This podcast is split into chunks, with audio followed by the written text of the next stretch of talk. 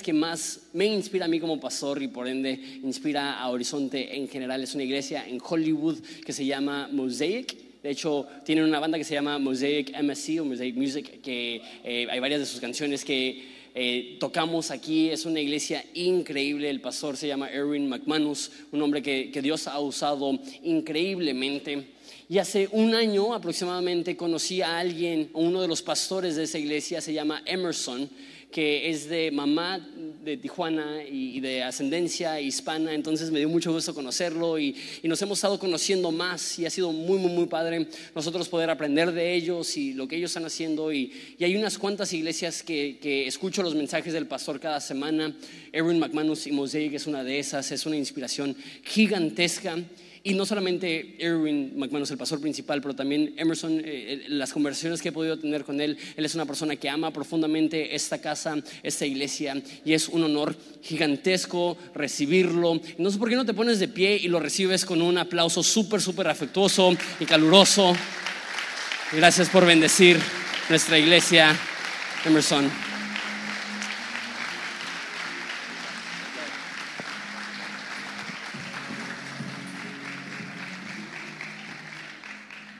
Se pueden sentar. ¿Por qué no le damos un aplauso a su pastor, Jonathan Domingo, por todo lo que hace también? Lo amamos, lo queremos. Les quiero presentar a mi familia, mi esposa Cristina.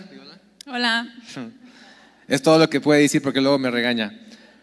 Este es mi hijo Lincoln. No quiere decir. Ah, estamos aquí en Senada súper contentos y quería que conocieran a mi familia. Los gringos no la conocieron en el, servicio de las nueve, pero ustedes sí, los mexicanos la van a conocer. Esa es Cristina y Lincoln. Gracias.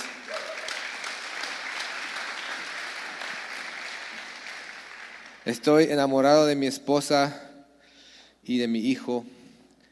Ah, y he estado conociendo a su pastor ahora por un año y Ah, como decía él, las pláticas, las conversaciones ah, me emocionan tanto porque es una iglesia aquí que yo miro tanto futuro y están cambiando literalmente la historia de cómo se hace iglesia en México y quién realmente es Dios y quién es realmente la gente de Dios. Y entrar a este lugar por la primera vez hace unos meses y probar tu café, me ganaste el corazón. Como dijo Jonathan, yo vengo de la iglesia Mosaic con el pastor Erwin. Pastor Erwin manda sus saludos. Él ama Latinoamérica. Él en sí es del Salvador. Él es latino 100% y estos últimos años ha estado queriendo reclamar su español porque lo perdió por ahí y lo estamos buscando. Pero ya está más practicando más y más el español y yo por primera vez estoy compartiendo en español aquí con ustedes en Ensenada. So, ustedes lo escucharon primero aquí en su casa Horizonte. Ah, estamos tan emocionados. Llegando ayer hacia Ensenada, ya escuchábamos la música, ya escuchábamos la banda, escuchábamos la gente en fiesta. Y mi amigo Reggie dice: Oye, pero está haciendo tanto frío y la gente a, toda fiesta en la playa. Y yo dije: Sí, porque dicen que el latino es la gente más feliz del mundo. Y ahora vamos a comprobar si es cierto. ¿Ustedes están felices? Yo sé que hace un poco de frío, miro un poco que están enojados por ahí, pero sonrían porque la vida es buena, la vida es linda, la vida es para disfrutarla, la vida es para ser feliz y deberían, estar orgullosos ustedes de ser latinos y que la ciencia dice que ustedes son la gente más feliz del mundo. Por eso yo soy orgullosamente mexicano, de mamá de Tijuana. ¿Cuántos de Tijuana aquí? Tijuanenses. Dos, tres. Y los demás la negaron a Tijuana. Mi mamá nació en una colonia alemana y de ahí de chiquita cruzó a Estados Unidos. Yo nací en San Diego. Mi papá es boliviano, de eh, un país casi olvidado yo amo a Bolivia, mi esposa le tiene mucho miedo porque está la Amazona y arañas y hay cosas, no hay internet, hay cosas muy difíciles. Pero amo a mi país, amo a mi tierra, mi, papá siempre me inculcó que yo amara a mi cultura, que yo amara a mi gente, que yo amara a Latinoamérica y, le doy gracias a Dios porque mi papá hizo eso. Vamos a orar, vamos a empezar hoy ah, con la palabra de Dios. Señor, te damos gracias por ah, tu presencia, te damos gracias por tu fuerza, te damos gracias, Señor, porque tú estás aquí. Te, te pido que tú nos hables al abrir tu palabra, Señor, que tu palabra se haga vida en nosotros. Te pedimos en el nombre de Jesús. Amén. Si tienen Biblia, abran su Biblia en la segunda de Reyes 13. Segunda de Reyes, digan Reyes. Más fuerte, Reyes. Vayan a la Biblia, si no tienen Biblia va a estar en la pantalla, pero si no se dieron cuenta, están en la iglesia, es muy bueno traer su Biblia. Tráiganla. Y si la tienen en su teléfono, sáquenla en su teléfono, pero no vayan a Instagram porque Dios está mirando. yo siempre voy a Instagram. Mi esposa me dijo que soy adicto. Necesito ayuda. Segunda de Reyes 13, versículo 14. Dice así, cuando Eliseo cayó enfermo de muerte, el rey Joás de Israel fue a visitarlo y lloró sobre él diciendo, Padre mío, Padre mío, veo que los carros de Israel están con sus conductores. Eliseo le dijo, consigue un arco y algunas flechas. Y el rey hizo lo que le indicó. Luego Eliseo dijo, pon tu mano sobre el arco. Eliseo puso, puso sus dos manos sobre las manos del rey. Luego le ordenó, abre la ventana que da al oriente y la abrió. Y Eliseo dijo, dispara. Así que el rey disparó una flecha y Eliseo proclamó, esta es la flecha del Señor, una flecha de victoria sobre Aram, porque tú conquistarás por completo a los arameos en Afec. Luego Eliseo dijo, ahora levántate, ahora levanta las demás flechas y golpéalas contra el piso entonces el rey tomó y golpeó el piso tres veces, digan tres veces. Pero el hombre de Dios se enojó y exclamó, tendrías que haber golpeado el piso cinco o seis veces. Así habrías vencido a Aram hasta destruirlo por completo. Ahora saldrás vencedor solamente tres veces. Después Eliseo se murió. Qué, historia tan épica, qué historia tan grande, pero qué triste final. Están en medio de una guerra, están en medio de algo súper emocionante y en el último de la historia se muere Eliseo. A mí me encantan las historias épicas, a ti. Me encanta Braveheart. Me encantan las películas que me mueven, me encantan las historias que, que salgo del cine y siento como que yo estuve en esa batalla. ¿Alguna vez te has sentido así? Que tú sales del cine tan emocionado que parece que tú la viviste. Pero no la viviste, solamente fue una película. Y a veces vivimos la vida como si fuera solamente una película. Pero en esta mañana yo quiero decirte que tú puedes vivir una vida que parece película, pero la puedes vivir en vivo. No te tienes que esperar a ir al cine. Tú la puedes vivir actualmente. Yo a mi hijo lo estoy convirtiendo en William Wallace de Braveheart. Tiene dos años y yo, quiero que él vaya a batallas. Yo quiero que él vaya a conquistar. Lo subo a escaleras, lo subo a lugares peligrosos para que él no tenga temor. Y él está tan chiquito que no sabe, se sube. Y mi esposa me manda un texto, me dice, si se lastima, te voy a matar. Yo le digo, te amo. Y mi hijo le encanta. Y una de las maneras que yo quiero enseñarle a mi hijo a vivir una vida de aventura, una vida que donde él puede dejar un legado, donde él puede dejar una historia, es que una vez a la semana vamos a lugares donde nunca hemos ido antes para ver qué encontramos. Y yo le digo, vamos a ir ahora a este lugar y él no me entiende porque todavía ni habla, pero él se sube y va conmigo. Y a veces es un café que para papá es lo más emocionante porque me encanta el café. Por eso voy a seguir viniendo a Ensenada porque tu café cambió mi vida y está más barato que Estados Unidos. Allá pagamos casi como mil dólares por una taza. Pero mi hijo le encanta ir conmigo y una de esas veces fuimos a, un parque. No era un café porque el café a él no le gusta y no puede tomar.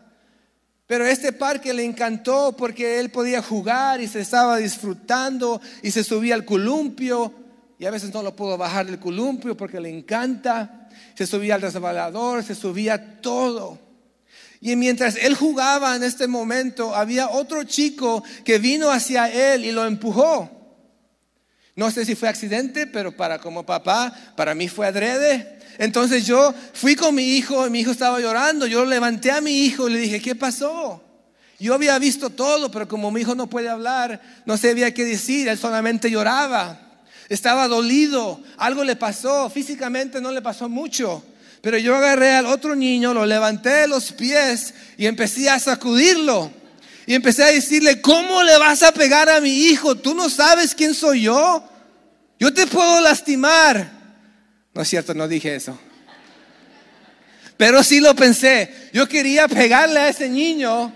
Yo sé que soy pastor, pero yo vengo del barrio. Yo vengo de lugares muy peligrosos. No nomás porque soy pastor, soy débil. Pero entonces yo levanté a mi niño y empezó a jugar otra vez. Pero algo que noté era que él ya no quería jugar solo. Él ya no se me despegaba.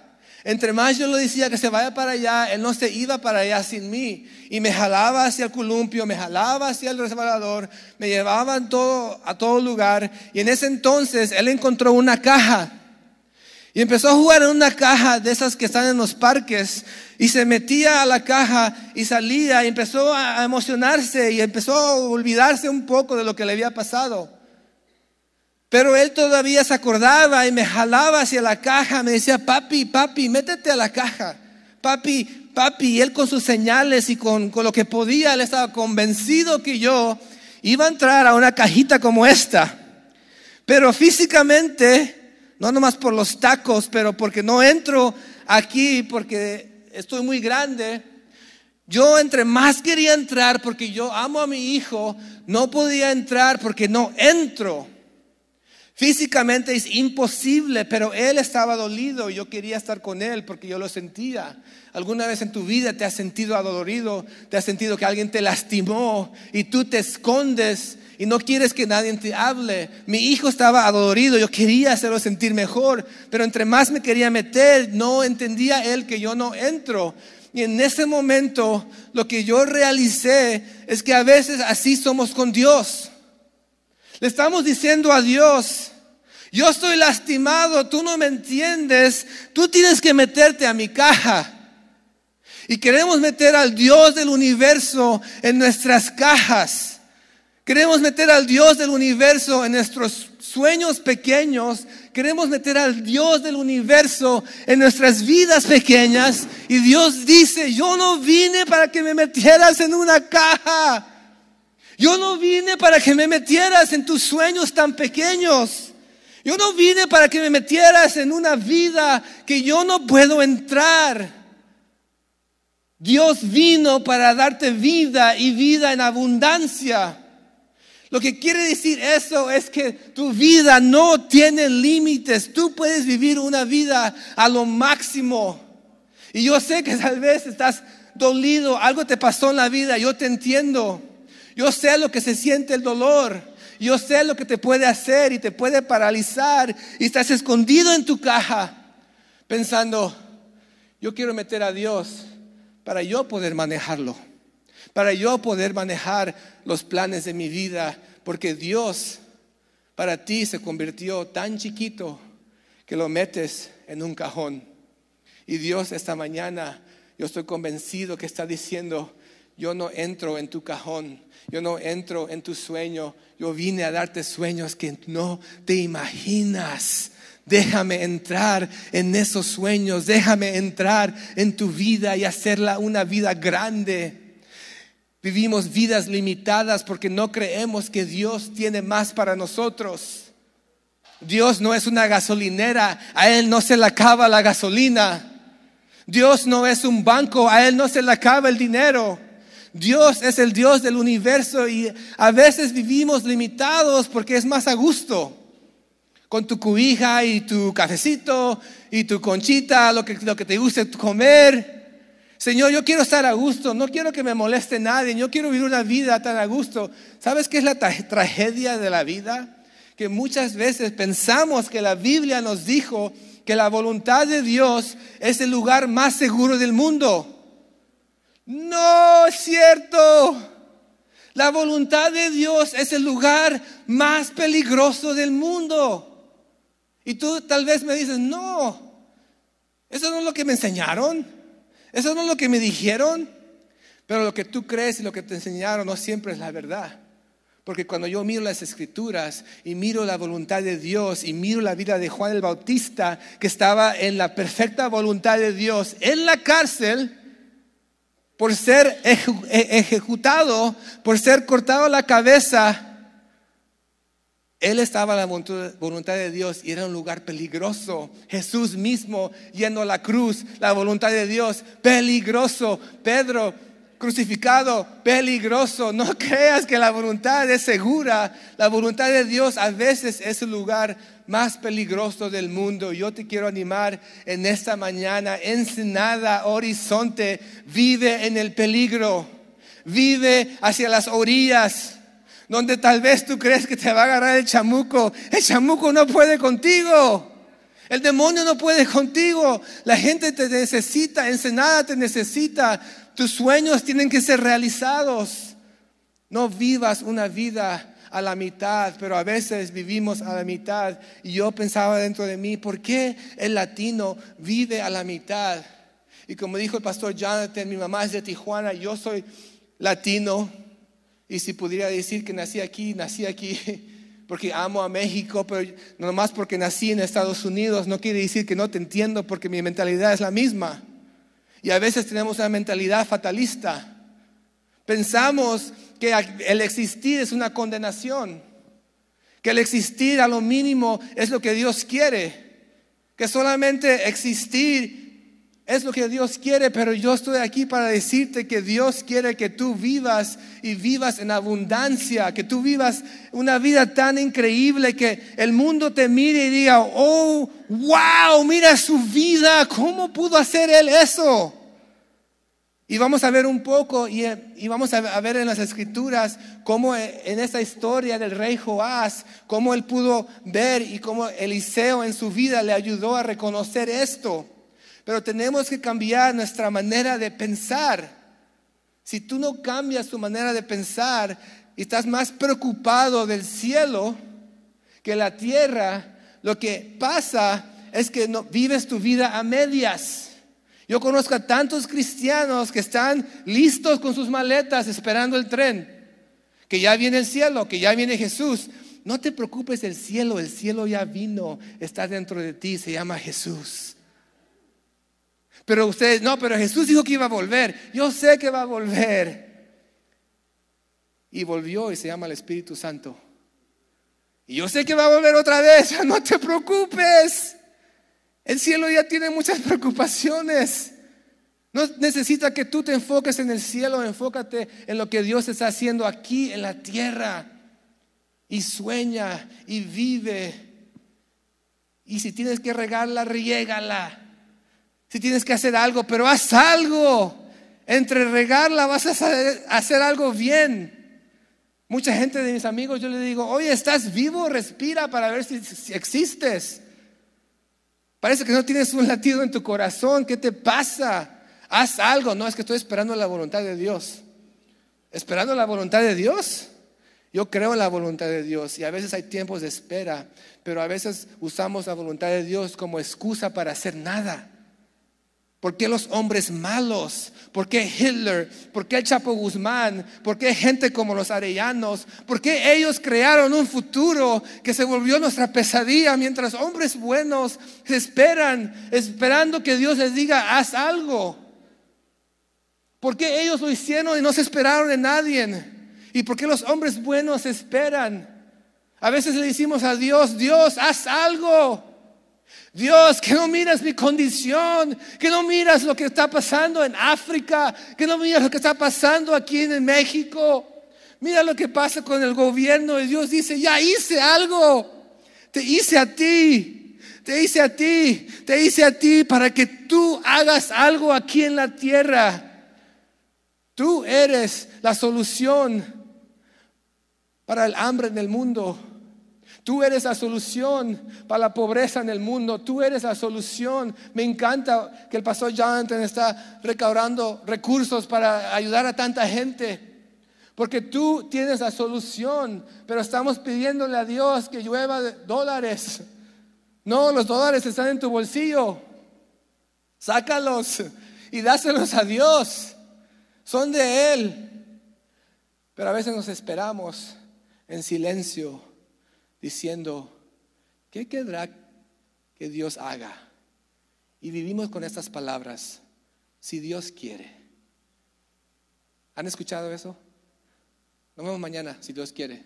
Claro que Dios quiere. ¿Tú quieres que Dios quiere que te pegue un tren? No. Ojalá que te vaya bien. Ah, si Dios quiere. Si Dios quiere y si Dios quiere, claro que Dios quiere, pero lo que pasa es que nuestra cultura, nuestra mentalidad, yo aunque vivo en Estados Unidos, a veces me hago víctima a mi propia sociedad, me hago víctima de la gente porque yo también pienso así y vivo al nivel bajo de donde yo debería existir. Es tiempo que gente latina, es tiempo que gente como nosotros se levanten y digan, no solamente Estados Unidos, no solamente Europa, no solamente esos lugares que miramos en las películas. Yo puedo hacerlo aquí. Vives en el continente, uno de los continentes más ricos del mundo. Tienes nueve de las once climas del mundo. Tú, México. Tienes el, tienes el mar, tienes la nieve, tienes montañas, tienes todo para hacer más de lo que estás haciendo, pero no lo hacemos porque decimos, no, ah, ya nos vamos al cielo. No pienses así, haz hoy y vive como si mañana nunca iba a venir. Da todo en tu vida. ¿Cómo podemos vivir esta vida de dar todo a Dios? Yo estoy convencido que la iglesia debe ser el epicentro de toda creatividad. Di creatividad, creatividad. La iglesia debe ser el epicentro de toda innovación Tú debes ser innovador, no nomás copión, no nomás te mires como todos, pero tú debes ser un innovador, que la gente mide que la iglesia está viva, que la gente está llena de, de vida. Yo vengo de una iglesia en Hollywood y es un privilegio estar al lado de una leyenda como el pastor Irwin. Pero a veces yo miro ahí a la gente y digo, ¿cómo vamos a poder alcanzar a esa gente que está allí? Y si no fuera que nosotros aceptáramos a todos, dejáramos que entren con el amor de Dios y les, y les dijéramos y los animáramos con sus sueños, ¿cómo en el mundo vamos a poder retener a gente que piensa más alto a veces que nosotros? Y ahí mismo en Hollywood hemos tenido a Kanye West, hemos tenido a Justin Bieber, hemos tenido a Rihanna y vienen con hambre. Rihanna ahí en nuestra, iglesia sentada llorando diciendo, mi iglesia siempre me dijo que yo era una pecadora, que yo era una basura, que yo era nada. ¿Por qué tratamos a la gente con talento y la tiramos? Si ella salió de la iglesia y ya no pudo volver porque la mentalidad de la iglesia a veces es muy pequeña y sofocamos los sueños de tanta gente. No estoy diciendo que hay que vivir como queramos vivir. Dios sí tiene un orden, Dios sí tiene cómo vivir y vamos a ver cómo podemos vivir en esta vida dándole todo a Dios. Vamos a ver el verso 14, dice así, cuando Eliseo cayó enfermo de muerte, el rey Joás de Israel fue a visitarlo y lloró sobre él diciendo, Padre mío, Padre mío, veo los carros de Israel y sus conductores. Aquí hay un momento donde el rey dice, Padre mío, Padre mío, a Eliseo le está diciendo, veo los carros de Israel. Lo que está diciendo el rey es que vienen problemas hacia nuestro lugar, viene la guerra hacia nosotros. Y el rey tuvo la sabiduría, aunque él vivía en pecado, este rey era un problema. Este rey tenía muchas condiciones malas, pero tuvo la, la sabiduría de por lo menos ir con el Eliseo y decirle, profeta, te necesito. Porque para el rey Eliseo representaba la presencia de Dios en la tierra. El rey sabía que si va Eliseo, vamos a ganar. Si va Eliseo, Dios está con nosotros. Y el rey dijo, Eliseo, te necesito. Tengo un problema en mi vida y yo te quiero preguntar a ti hoy en esta mañana, cuando tienes problemas, cuando tienes desafío, cuando tienes algo en tu vida, ¿con quién vas? ¿A quién buscas? ¿A quién clamas? ¿A Google? ¿Al gobierno? ¿A quién, ¿Con quién estás poniendo tus esperanzas? A tus papás, a tu mamá, con quién vas cuando tienes problemas difíciles. Aquí miramos que el rey fue hacia Eliseo porque Eliseo representaba la presencia. Si estás tomando notas y mi esposa le encantan las notas, entonces si no, ella se va a enojar. Toma notas porque te hace bien. Número uno es esto. Si quieres tú vivir una vida a lo máximo, si tú quieres vivir una vida eh, con entrega total, no solamente dando lo primero, no solamente dando lo mejor, pero dando todo lo que tú eres. Sin detenerte, sin reservas, sin decir, voy a guardar un poquito por si acaso. Tenemos que primero vivir en la presencia de Dios. Tenemos que vivir en la presencia de Dios. Muchas veces viajo y hablo con jóvenes y me miran, wow, te miras tan cool, mira cómo eres, mira cómo te vistes. No se trata de vestirte bien. No se trata de tener el, el, pelo cortado bien. No se trata solamente de que tú tengas una apariencia, pero tienes que estar tú lleno de la presencia de Dios. Si tú quieres moverte y vivir una vida totalmente entregada a Dios, necesitas la presencia de Dios. Esta ha sido la clave para mi vida, era la clave para el rey David, era la clave para el rey Joás. Estaba diciendo, necesito tu presencia. Número uno, vive en la presencia de Dios, llénate de su presencia. Y a veces la presencia de Dios es un poco ilusiva, ¿no? Es un poco elusiva, ¿no? ¿Dónde está la presencia? ¿Está acá la presencia de Dios porque está invisible? La presencia de Dios tal vez está acá eh, en esa iglesia o en esa iglesia o en el mar. La Biblia dice que la presencia de Dios está en todo lugar. Pero también existe la manifestación de su presencia, que a veces Dios se aparece. Y lo que miramos aquí es que el rey aquí dio hacia, hacia Eliseo, porque Eliseo era el profeta y el líder sobre la vida de Joás. Entonces yo te quiero decir hoy, si tú no entiendes qué es la presencia de Dios, porque a veces la Biblia es un poco elusiva, podemos ver la vida práctica. La vida práctica dice que aquí que la presencia de Dios estaba con el líder de Dios, que estaba con la gente de Dios. Y para mí la presencia de Dios también está con la gente que necesita más a Dios y quisiera poder desempacar esos tres, esas tres cosas, pero no tengo tiempo. Porque yo creo que la iglesia tiene que entender también en el necesitado de Dios que Dios está allí y no mirar a la gente esa como que si no tiene a Dios o como si Dios no está allí, porque Dios sí está allí. Y no estoy hablando solamente del pobre, estoy hablando con la gente que tiene influencia con la gente que está en el gobierno, con la gente que está en lugares que tal vez nunca podríamos alcanzar. Es muy fácil a veces ir a lugares donde podemos hablar de Dios y, alcanzar a una vecindad que tenga necesidad, pero es otra cosa, es ir y caminar hacia el palacio y entrar en lugares con influencia y hablarles de Dios y que ellos miren que tú estás lleno de Dios. Esa gente necesita a Dios y Dios está allí, pero quiero hablarte de que tú te acerques al líder de Dios.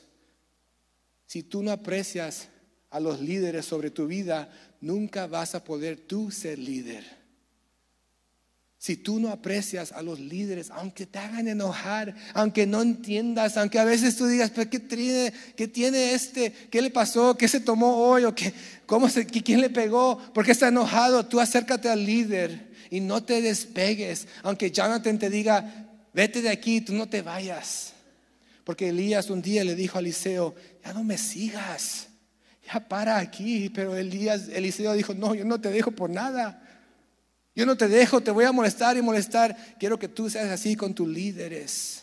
Que tú te acerques a los líderes en tu vida y digas, no te voy a dejar por nada. Número uno, la presencia de Dios. Me voy a apurar porque me estoy emocionando. 15 dice así, Eliseo le dijo, consigue un arco, digan arco, y unas flechas. Y el rey hizo lo que se le había indicado. El rey obedeció. Wow, qué palabra que necesitamos en nuestra cultura, obedecer. Pero eso no es el tema. Solamente quiero decírselos para animarlos. Luego Eliseo le dijo al rey, pon tu mano sobre el arco. Y Eliseo puso sus dos manos sobre las manos del rey. ¿Qué podemos ver aquí? Me encanta abrir la Biblia y una de las maneras que el pastor Erwin me ha enseñado a mirar la Biblia es mirarla como si yo no la creyera. Leerla como un amigo que, que es ateo. Porque cuando tú la lees con una mentalidad o unos ojos o, otra perspectiva que, sino, que no tenga las cosas que te han enseñado a veces, porque lo que nos han enseñado no siempre es la verdad. Son creencias. Hay cosas que sí son verdad. Pero a veces tenemos creencias que no son verdad. Es muy distinto la creencia y la verdad. Tenemos tradiciones que tenemos que soltar para poder ver lo que está diciendo a veces las escrituras. Entonces aquí miramos que dice Eliseo, voy a poner mis manos sobre tus manos. Me encanta esto porque le estaba diciendo al rey, al hombre más poderoso de Israel, yo voy a poner mis manos sobre tus manos. Y tú pensarías, pero ¿por qué si yo soy el rey, yo puedo lanzar esta flecha? Yo no te necesito. ¿Cuántas veces le has dicho a tu líder, oye, pero ¿por qué estás aquí? Yo, yo puedo hacerlo. ¿O por qué no me dejas hacer eso solo? Y, aquí miramos que, el rey, que Eliseo puso sus manos porque esto representaba que no iba a ser la fuerza del rey, iba a ser la fuerza de Dios. En tu vida, número dos, vive en la fuerza de Dios. Confía en la fuerza de Dios. Han habido tantas veces en mi vida donde yo he, corrido porque han pasado cosas en mi vida, en vez de irme hacia a su fuerza, han venido tormentas y en vez de acercarme a Dios, me alejo a Dios. Qué rara cosa, ¿no? Porque muchos somos así. ¿Quién a veces hace eso? Viene un problema y tú dices, pero Dios, yo estoy haciendo todo lo que tengo que hacer, yo te estoy sirviendo, yo te estoy adorando, yo hago todo. Cuando yo tenía 18 años, estaba comprometido, me iba a casar.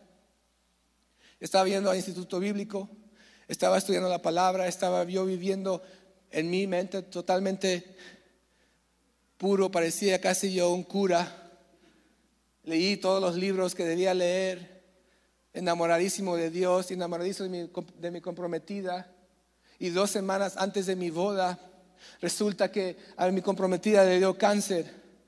Y me estaban diciendo que no iba a vivir y que se iba a morir. Y yo pensaba dentro de mí, ¿cómo puede ser que la persona que yo amo más se va a morir? ¿Cómo puede ser que la persona que yo adoro, la persona que yo pensé que Dios me dio, se muere en mi vida? Y dos semanas antes de mi boda, yo miré a la que yo amaba más morirse. Y tal vez tú estás aquí diciendo, tú no me entiendes. Yo no le puedo dar todo a Dios. Yo no le puedo dar todo a Dios porque he sufrido tanto. Yo quiero decirte en esta mañana que yo sé lo que es sufrir, yo sé lo que es el dolor, yo sé lo que se siente vivir así. Y esa vida, cuando me pasó eso, empecé a irme en una vida turbia. Empecé con mis tíos, empecé a, meterme en el carteles, en la mafia, empecé a mover drogas. Eh, me metí en una vida tan oscura porque yo tenía tanto dolor. Y yo nunca me imaginaba que yo iba a terminar en la cárcel por 17 años porque tomé una decisión de no ir hacia la fuerza de Dios y ir a mi propia fuerza. Pensando, yo puedo hacer esto. ¿Cómo puede Dios hacerme esto en mi vida? Yo quiero decirte que Dios no causó eso en mi vida y Dios no causó dolor en tu vida. La vida es vida y cosas pasan. Pero en ese momento yo no sabía cómo reaccionar y corrí. Y al correr terminé en la cárcel federal Pero en la cárcel federal yo me acuerdo que escuché la voz de Dios sentado, yo en mi jail cell, ¿cómo se dice jail cell? Yo sentado en mi celda, llorando con lágrimas, escuché la voz de Dios que me dijo, yo siempre he querido ser tu fuerza, pero ¿por qué tú corriste para el otro lado? Y mientras tú corrías, yo nunca te dejé. Y yo metido ahí en mi celda, llorando, le dije, yo estoy listo para darte toda mi vida. 17 años se convirtieron en 5 años. Salí en 5 años. Y mi vida totalmente casi fue destruida, pero yo creo en un Dios que es más fuerte que yo, yo creo en un Dios que es más fuerte que tú, yo creo en un Dios que es más fuerte que el gobierno, yo creo en un Dios que es más fuerte que cárcel. Y salí y te puedo decir que estoy aquí hoy porque decidí que ya no iba a confiar en mi fuerza, pero en la fuerza de Dios. Número dos, quiero que tú confíes y vivas en la fuerza de Dios. Mi último punto está en este, en el verso 18. Luego Eliseo dijo, ahora levántate y levanta las demás flechas y golpéalas contra el piso. Entonces el rey tomó las y las golpeó en el piso tres veces. Pero el hombre de Dios se enojó. Digan, se enojó con él y exclamó, tendrías que haber golpeado el piso cinco o seis veces. Así habrías vencido a Arán hasta destruirlo por completo. Dios no siempre te va a dar todas las direcciones, pero sí Él siempre espera que tú le des toda tu vida.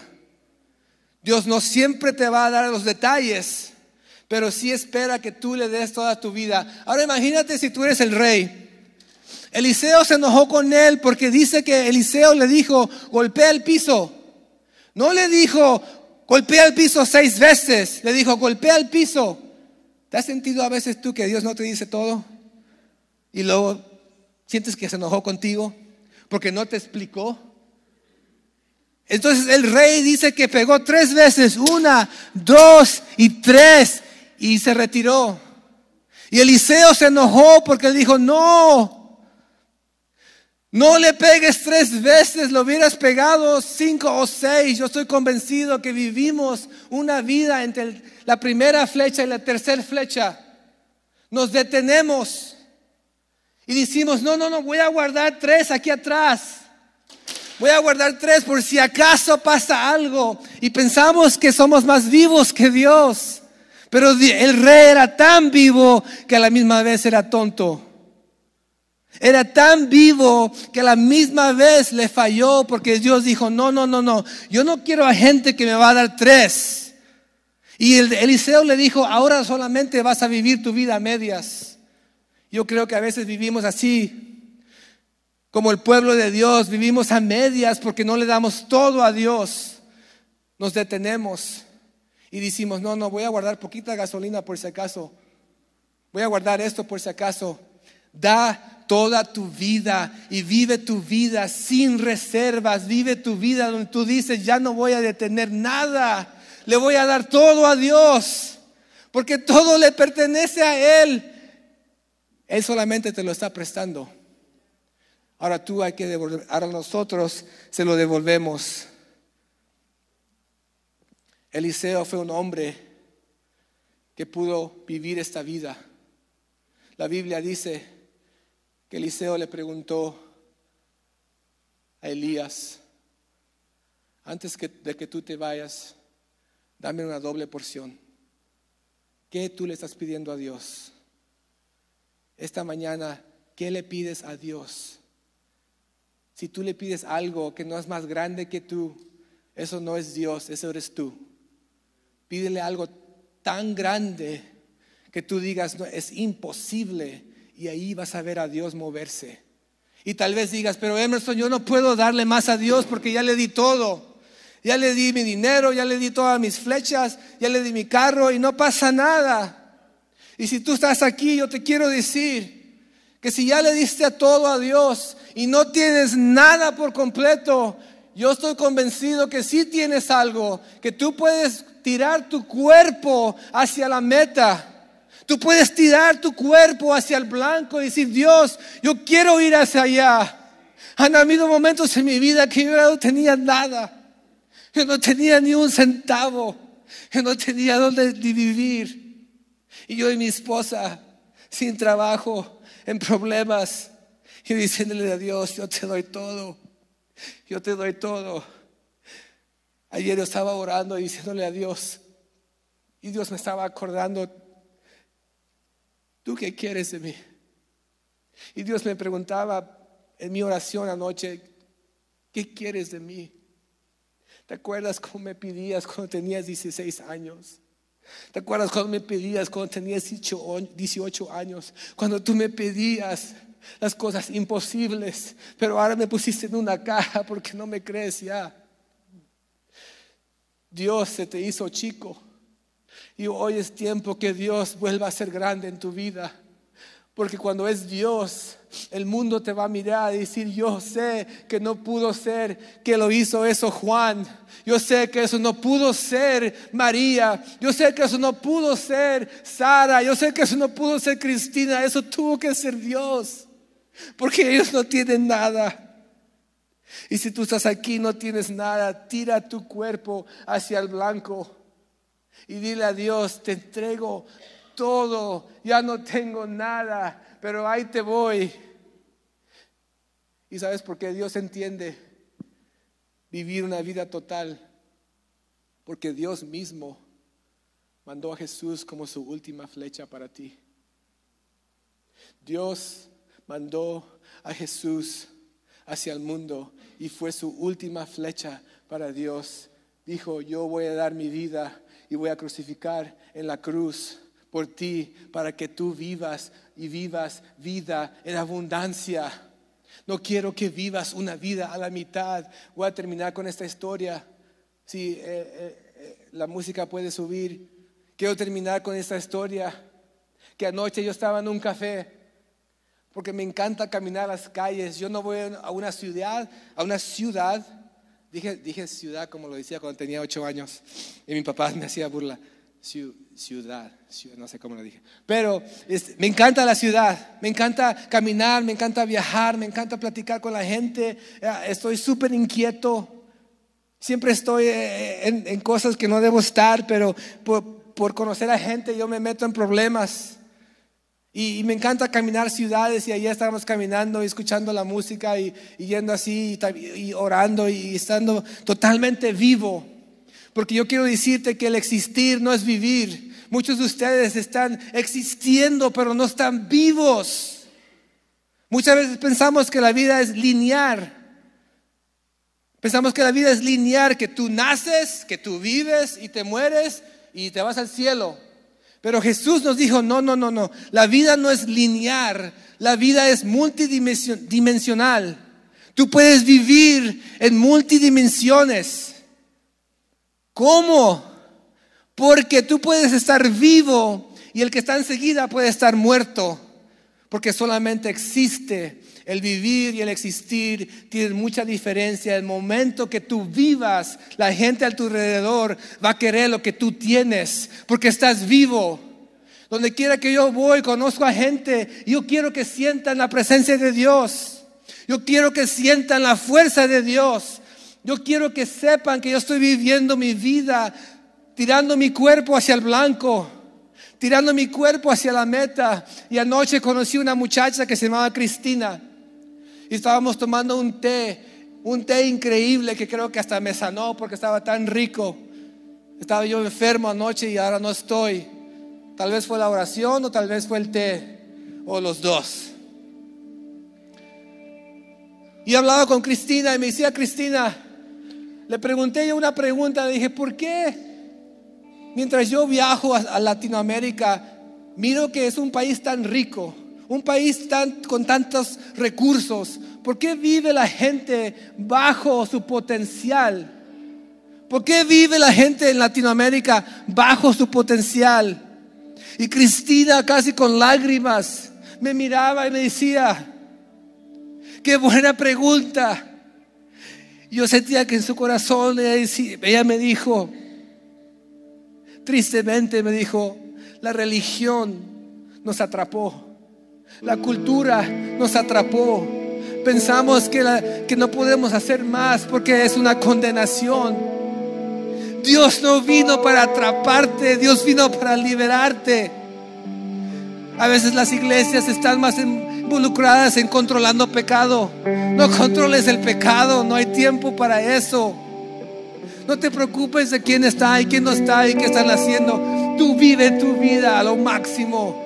Y Dios va a hacer cosas que no te imaginas. Y esta muchacha Cristina me decía, no quiero ofenderte. Ella no sabía que yo era pastor. Porque nunca le digo a la gente que soy pastor así nomás, así a, la, a, la primera vez. Porque decir pastor a veces es como decir que eres un carnívoro. Eso fue un chiste. No sé si es el frío, pero no se están riendo mucho. Porque ella no sabía que yo era pastor, pero ella sabía que yo creía en algo. Ella sabía que yo estaba conectado con algo. Y me dijo, no quiero ofenderte. Pero me dijo, yo siento que a veces la cultura, la religión nos atraparon y estamos como en una cárcel. No vivas así. No seamos una iglesia que piense así, no seamos una gente que piense así. Tú eres libre. Tú eres libre. Tú eres libre para vivir una vida en abundancia, para vivir una vida a lo máximo. Y yo casi quería llorar con Cristina y casi la abracé, pero luego me iba a mirar súper raro, entonces no la, no la abracé. Nomás le dije con lágrimas, Dios no es un Dios que te atrapa así, Dios vino para liberarte. Y la invitamos aquí a la iglesia, y no sé si vino, y si vino, ya, ya la hice pasar vergüenza. Pero yo quiero decirte que Dios quiere que tú vivas una vida a lo máximo. Vamos a orar, vamos a cerrar nuestro tiempo. Cierra tus ojos y ora conmigo. Si tú estás aquí en esta mañana con tus ojos cerrados, si tú estás aquí esta mañana y algo te habló de esta palabra, si tú dices, yo no he vivido en la fuerza de Dios, yo no he vivido en la presencia de Dios, realmente no sé lo que es eso. Yo no he vivido mi vida lo máximo. ¿Cómo yo puedo vivir con todo en mi vida sin reservas, sin detenerme, tirando todas mis flechas? ¿Cómo yo puedo vivir? Tu primer paso es aceptando a Jesús. Tu primer paso es recibiendo a Jesús. Si tú estás aquí y tú quieres recibir a Jesús, haz esta oración conmigo. Todos cierren sus ojos. Ora conmigo, Señor Jesús. Te acepto en mi corazón. Reconozco que tú moriste por mí para darme vida. Y en este día yo quiero vivir para ti y quiero vivir una vida en abundancia.